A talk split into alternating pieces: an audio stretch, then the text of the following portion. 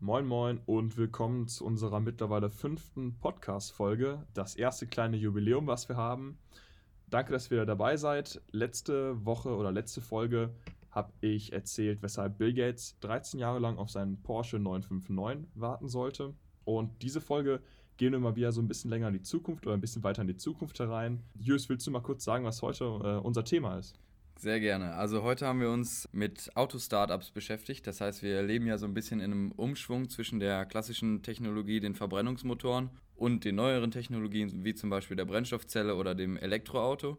Und wir haben uns jetzt mit Auto-Startups beschäftigt, die genau dieses Thema angreifen und Technologievorreiter quasi sind und sich diesen Umschwung zunutze machen, halt als neuer Player an den Markt zu kommen. Jetzt hat sich jeder von uns zwei vielversprechende Unternehmen rausgesucht und am Ende des Podcasts werden wir ein Ranking entwickeln von den zwei sozusagen spannendsten oder eventuell erfolgreichsten Startups, vor denen sich diese ganze Automobilindustrie eigentlich fürchten sollte. Sprich, wir machen euch heute richtig schlau. Genau. Hm. Gut, ich habe mich über die Firmen NIO und Rivian informiert. Und welche die Firmen hast du vorbereitet? Ich habe einmal Rimac Automobili und Byton.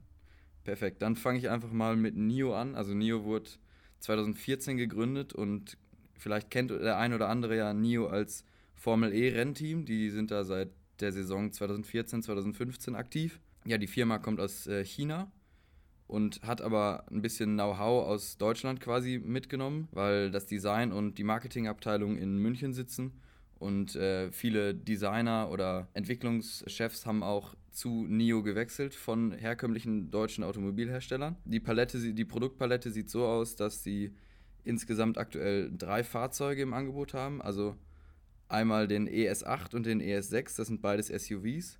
Und dann ist ähm, demnächst noch der EC6 geplant.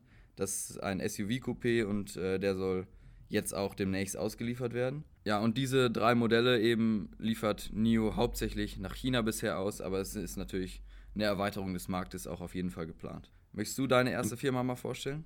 Ja, mache ich gerne. Also, wo du jetzt mit NIO angefangen hast, fange ich, glaube ich, mal mit Byton an. Byton ist auch eine Firma, die ihren Sitz in China, in Nanjing hat. Was an Byton besonders ist, dass man sich sozusagen das Know-how aus drei verschiedenen Ländern holt. Einmal ist das Designzentrum ebenso in München, wie es schon bei NIO der Fall ist. Die Entwicklung findet in Silicon Valley statt. Und Marketing, Management, Investor Relations, Sales und sowas kommt alles aus China. Man könnte so ein bisschen sagen, das Beste aus drei Welten. Byton wurde 2017 vorgestellt von der Future Mobility Corporation, kurz FMC. Und der Name Byton ist ein Kunstwort und steht für Bytes on Wheels. Das ist auch ziemlich Programm.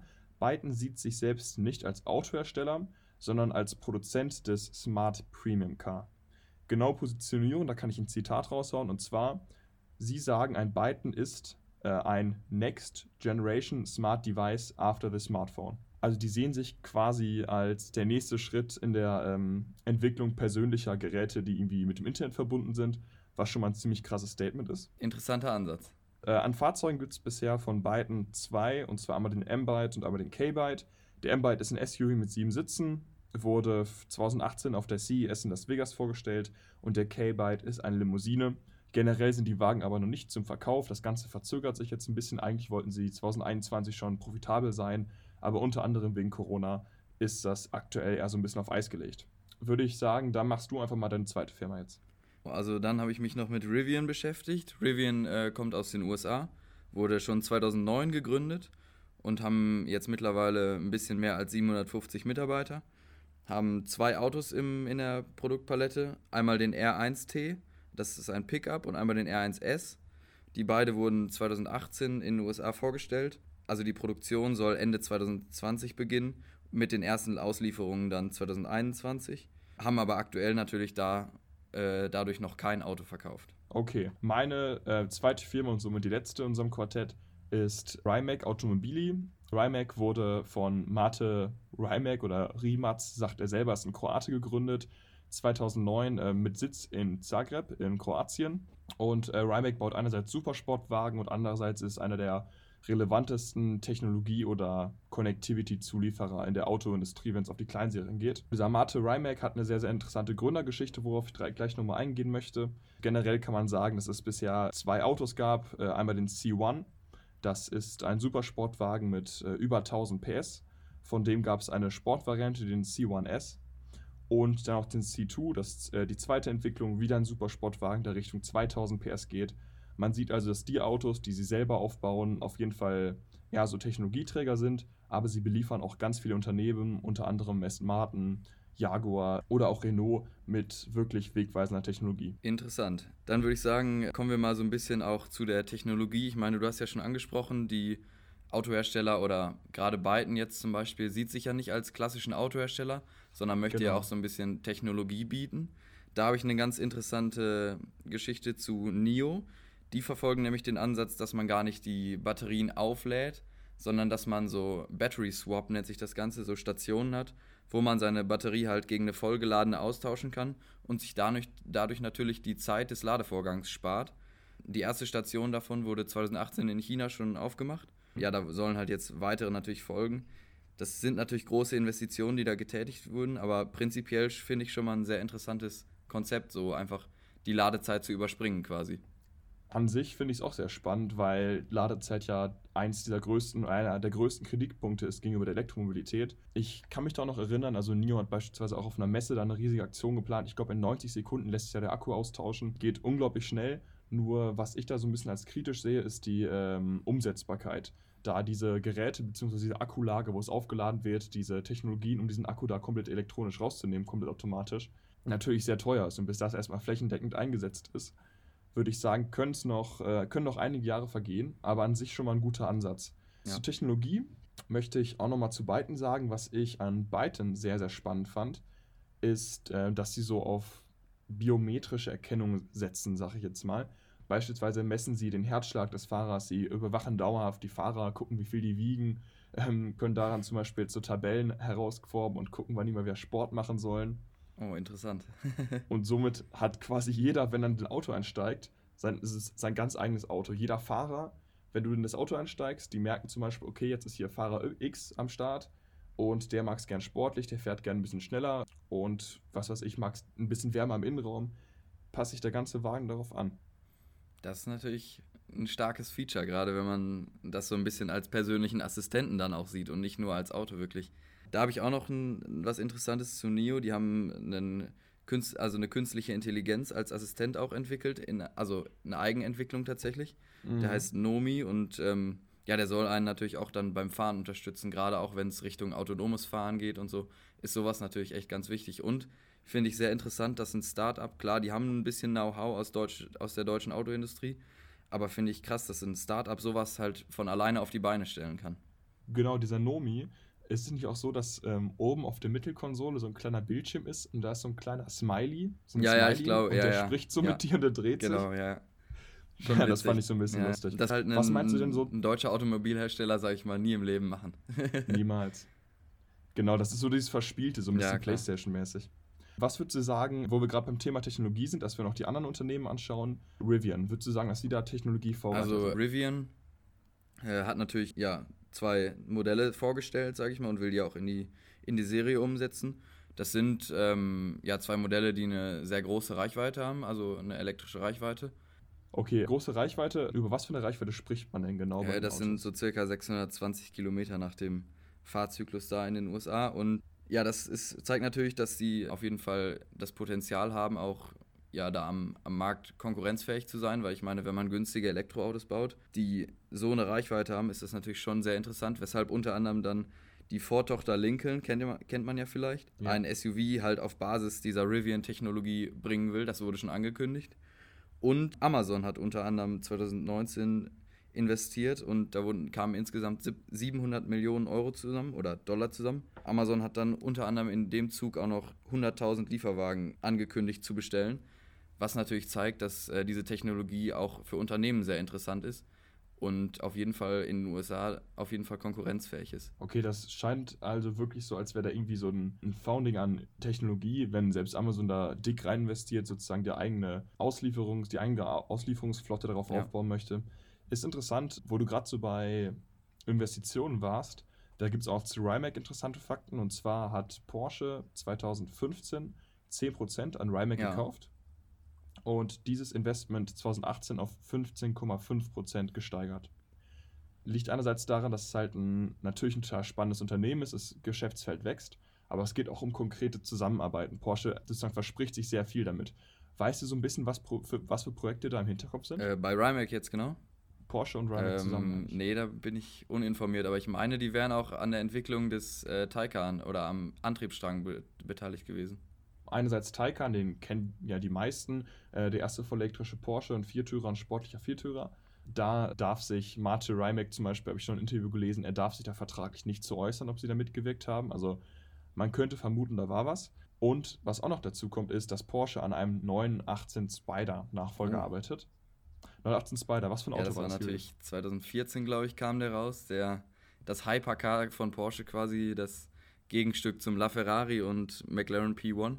War natürlich damals ja. auch Technologievorreiter. Ich meine, das war damals schon ein Hybridfahrzeug, 2014. Und da denke ich mal, ist dann ja. jetzt vielleicht ein vollelektrisches geplant, wenn es mit Rimac zusammen ist. Werden wir sehen. Also damals wie heute 18 absoluter ja. Meilenstein. Und das ist schon bestätigt worden von beiden Seiten, dass der Nachfolger da zusammen mit Rimac ähm, entwickelt wird, was natürlich total krass ist, dass Porsche so ein Traditionsunternehmen, so ein Motorsportunternehmen mit so viel Erfahrung einfach auf ein Unternehmen wie Rimac setzt, was 2009 gegründet wurde aus Kroatien und da einfach auf die Erfahrung von ja. denen pocht. Schon das mal ein stimmt, Statement. Das oder? auf jeden Fall. Okay, dann kommen wir jetzt zur nächsten Kategorie, die wir uns anschauen nach der Technologie und zwar die Firmenstruktur, was so bei der Firma abgeht. Ähm, bei Rimac habe ich ja gerade schon so ein bisschen erzählt, dass da äh, sozusagen hinter den Kulissen viel in der Entwicklung auch bei anderen Marken passiert. NIO ist ja zum Beispiel in der Formel E aktiv und äh, beliefern da auch Teams mit Antriebssträngen, soweit ich das weiß. Selber sind die jetzt da nicht so, nicht so erfolgreich, sage ich mal, diese Saison. Aber es zeigt natürlich, ja, es zeigt natürlich, dass sie auch in anderen Firmen involviert sind, sage ich mal, wenn die da auch andere Teams mit Antriebssträngen beliefern. Dass die Technologie von NIO jetzt von anderen Herstellern irgendwie in naher Zukunft verwendet werden soll, ist noch nicht geplant. Und ich denke, da wird NIO einfach irgendwie vielleicht die eigene Schiene fahren und selber einfach die Autos anbieten. Ja, und einfach deren Markt ausweiten. Ich meine, aktuell wird nur nach China ausgeliefert, aber ich denke, das ist durchaus ausbaufähig. Ebenso wie NIO plant natürlich auch Byton mit seinen Modellen die Auslieferung nach Amerika oder auch nach Deutschland. Was auch noch spannend ist bei Byton, dass die zukünftig sozusagen spezielle Finanzierungspläne haben.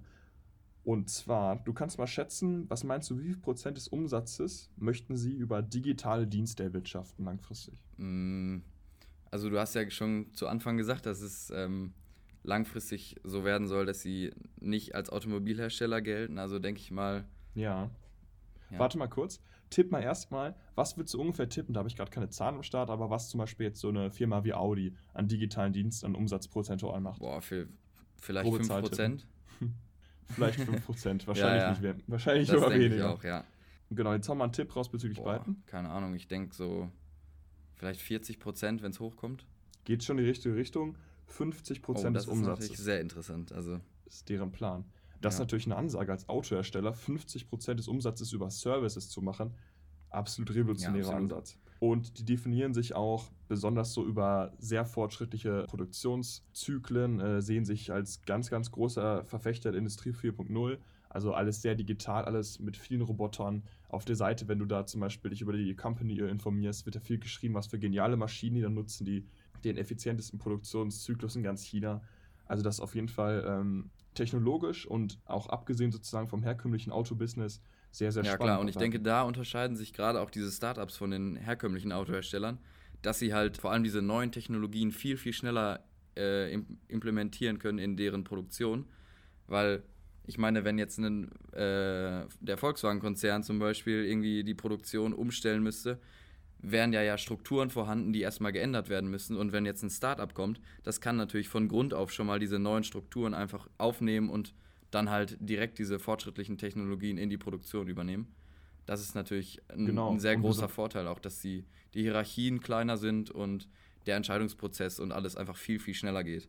Falls man sich fragt, weshalb aktuell die ganzen Startups so aus dem Boden sprießen, liegt darin, dass der äh, Vorsprung der ähm, herkömmlichen Automobilindustrie in Sachen Verbrennungsmotoren einfach dahingegangen ist. Es geht in Richtung Elektromotoren und das war quasi nochmal so ein Day One. Das heißt, vor, sagen wir mal, 10, 15 Jahren konnten alle nochmal neu einsteigen. Alle hatten die Chance anzufangen. Die Elektromotoren sind wesentlich unkomplizierter als ein Verbrennungsmotor, weshalb äh, wir halt jetzt voll den Rummel sehen ja, auf dem Markt.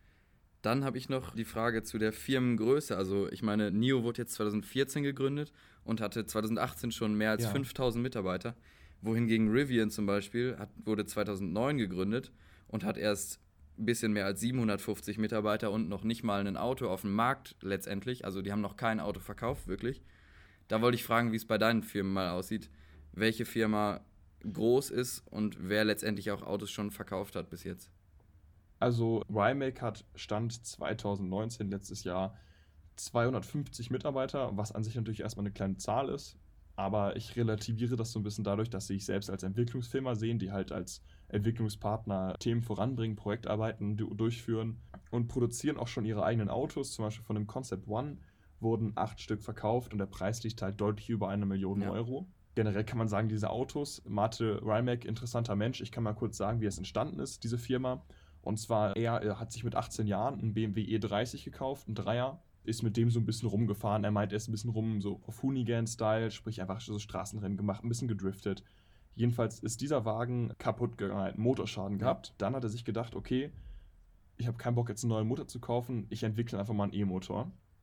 Hat seinen Dreier umgebaut auf einen Elektromotor. Der Wagen hatte letztendlich einen neuen Namen bekommen und zwar Seleno Sudiviste. Das ist kroatisch für grünes Monster. Wahrscheinlich habe ich es jetzt nicht auch richtig ausgesprochen, aber genau, hatte 601 PS, 3,3 Sekunden auf 100 und ist halt das absolute Biest geworden aus dem BMW E30. Durch diesen Wagen ist halt, ähm, hat er ganz viele Angel-Investoren, generell Interessierte auf sich gezogen. Und ähm, da merkt man einfach, das ist ein sehr visionärer Kerl, der unglaublich gute Ideen hat, der früh damit angefangen hat, weshalb er halt für Auftragsarbeiten genutzt wird und jetzt nicht im großen Stil Autos ja. produziert. Bei Byton ist es so, Byton hat aktuell 4000 Mitarbeiter. Sie haben ja auch quasi in drei Kontinenten Standorte, was sich so ein bisschen dadurch summiert. Und die Firma ist jetzt, also die äh, Fabrik wurde 2020 äh, fertiggestellt. Sprich, da kann man schon damit rechnen, dass jetzt äh, in Zukunft viele Fahrzeuge vom Band laufen ja, werden. Cool, cool. Okay, dann würde ich sagen, machen wir jetzt mal unser Ranking. Also, wen würdest du denn als Favoriten sehen, wer sich in Zukunft noch mehr durchsetzen könnte? Gerade auch nicht nur mit Blick auf den Autobau, sondern auch Technologieverkauf zum Beispiel. Also, ich bin persönlich ziemlich großer Fan von Rimac. Rimac wird jetzt nicht auf die mega Stückzahlen gehen, die werden eher so im Hintergrund handeln. Aber ich finde das mega spannend, wie man aus einem sowas von Nicht-Autoland Kroatien so eine Firma aufziehen kann, wo jetzt beispielsweise Porsche mal eben knapp 16% kauft, um den nächsten, das nächste Aushängeschild zu ja. produzieren. Und ich sehe, ich glaube da einfach, dass da in Zukunft noch richtig viel rauskommen wird. ja, das sehe ich tatsächlich ähnlich wie du. Also ich hätte jetzt auch äh, Rimac auf den ersten Platz getan. Gerade weil sie halt, also weil so viele Firmen auch an Rimac beteiligt sind und ähm, sie halt echt Technologiepartner da geworden sind und nicht nur Autos, Autos bauen, sag ich mal. An zweiter Stelle würde ich NIO stellen, äh, weil gerade die Firma 2014 erst gegründet wurde und dann 2018 schon 5000 Mitarbeiter zu haben und mittlerweile schon drei Fahrzeuge im, äh, im Portfolio wirklich zu haben und die auch aktiv in China ja anzubieten, finde ich schon äh, sehr stark. Und gerade auch, es gibt ja noch den NIO EP9, das ist so ein Hypercar mit, genau, mit äh, 1360 PS. Ähm, der zeigt ja auch auf, dass die Technologie wirklich vorhanden ist, was da in Zukunft auch die Reichweite und Batterietechnologie und sowas alles angeht. Der EP9, wenn mich jetzt nicht alles täuscht, war doch zwischenzeitlich das schnellste Elektroauto auf der Nordschleife. Ja, ich weiß nicht, ob wirklich auf der Nordschleife, aber. Ja, ich glaube, ich glaub, da gab es einen äh, Rekord ja, von sein. denen. Ich glaube, der wurde noch relativ schnell wieder gebrochen von diesem ah, stimmt, äh, von dem IDA, ja. A oder sowas. Würde ich dir zustimmen. Das hört sich alles ziemlich interessant an bei NIO. Ich glaube, die haben da auch einen ziemlich großen Maßstab schon dran gelegt. Beiden hat man auch das Gefühl, dass sie große Ziele haben. Ich finde vor allem spannend, dass beispielsweise Carsten Breitfeld, ähm, Mitbegründer von Byton, ist äh, ehemals Manager bei BMW i, i3, i8, die Serie ja. kennt man. Aber dieser Strittenzieher ist halt 2019 ausgetreten, weil er sich nicht mehr ganz mit der ähm, Richtlinie oder mit den Kernlinien der Firma sozusagen im Konsens gesehen hat, was ich irgendwie schon richtig spannend finde. Da das einfach so ein mega interessanter Mensch ist, der so dieses, die ganze Firma so ein bisschen sympathischer macht, ein bisschen zugänglicher macht. Und dass diese Person da austritt, weil sich nicht mehr ganz äh, in diesen Werten wiedergespiegelt sieht, finde ich ein bisschen gruselig fast.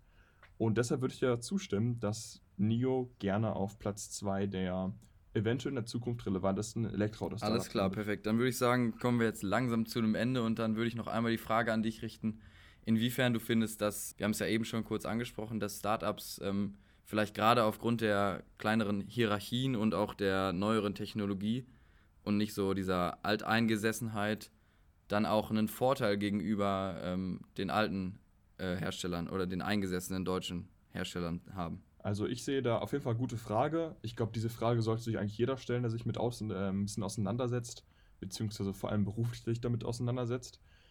Ich sehe da eine riesen Chance drin. Ähm, meiner Meinung nach muss es nicht immer direkt sein, dass Startup das jetzt beispielsweise anfängt, die eigenen Autos zu bauen oder das äh, VW ablösen lösen möchte. Sondern ich finde es einfach interessant, wenn ähm, Nischenlösungen, irgendwelche Technologielösungen, zum Beispiel YMAC, die machen Infotainment-Systeme, die machen äh, Assistenzsysteme, wenn diese Lösungen sozusagen aufgegriffen werden, man letztendlich da sozusagen der Technologieträger wird. Weil in der Technologie liegt ja der Wert. Und wenn dieser Wert nur noch auf die Startups verteilt ist und die großen Player an diesem Wert, an diesem Know-how verlieren, dann ist es nur noch, geht es nur noch um Jahre und dann werden die großen Player nichts mehr zu sagen Ja. haben, meiner Meinung nach. Das könnte so kommen, werden wir alles sehen. Oder bist du da eher so ein bisschen äh, positiver gegenüber den großen Ja, also ich denke schon, dass die auch ein großes Know-how haben. Also klar, du hast gesagt, die, sind, äh, die Startups können sehr schnell Technologieträger werden. Aber ich denke auch, dass die, ähm, die alten Unternehmen halt wissen, wie man wirklich m, das entwickelt, also wie man Antriebe entwickelt und wie man da auch vorankommt. Die haben bestimmt schon mal, ja, jetzt nicht so eine krasse Wende durchgemacht, aber die haben bestimmt auch schon mal ähm, ja, die Entwicklung sehr stark vorangetrieben. Und ich denke, dass man da auch vielleicht einfach die größeren Mittel zur Verfügung hat, da auch was zu entwickeln. Also ich würde sagen, für den Punkt, also sozusagen den Erfolg der Startups, da gibt es eigentlich einen ziemlich interessanten Beweis für. Und zwar könnten wir die Folge, wenn wir die Folge vor fünf Jahren oder vor zehn Jahren gemacht hätten, da könnte auch genauso gut die Marke Tesla dabei gewesen sein, weil Tesla war im Prinzip genau das, was ähm, NIO heute ist, ein Elektroauto-Startup mit einer visionären Idee. Und Tesla hat ja heute ab und zu einfach mal einen höheren Börsenwert als VW. Das finde ich schon ein ziemlich Ja, krankes. Statement.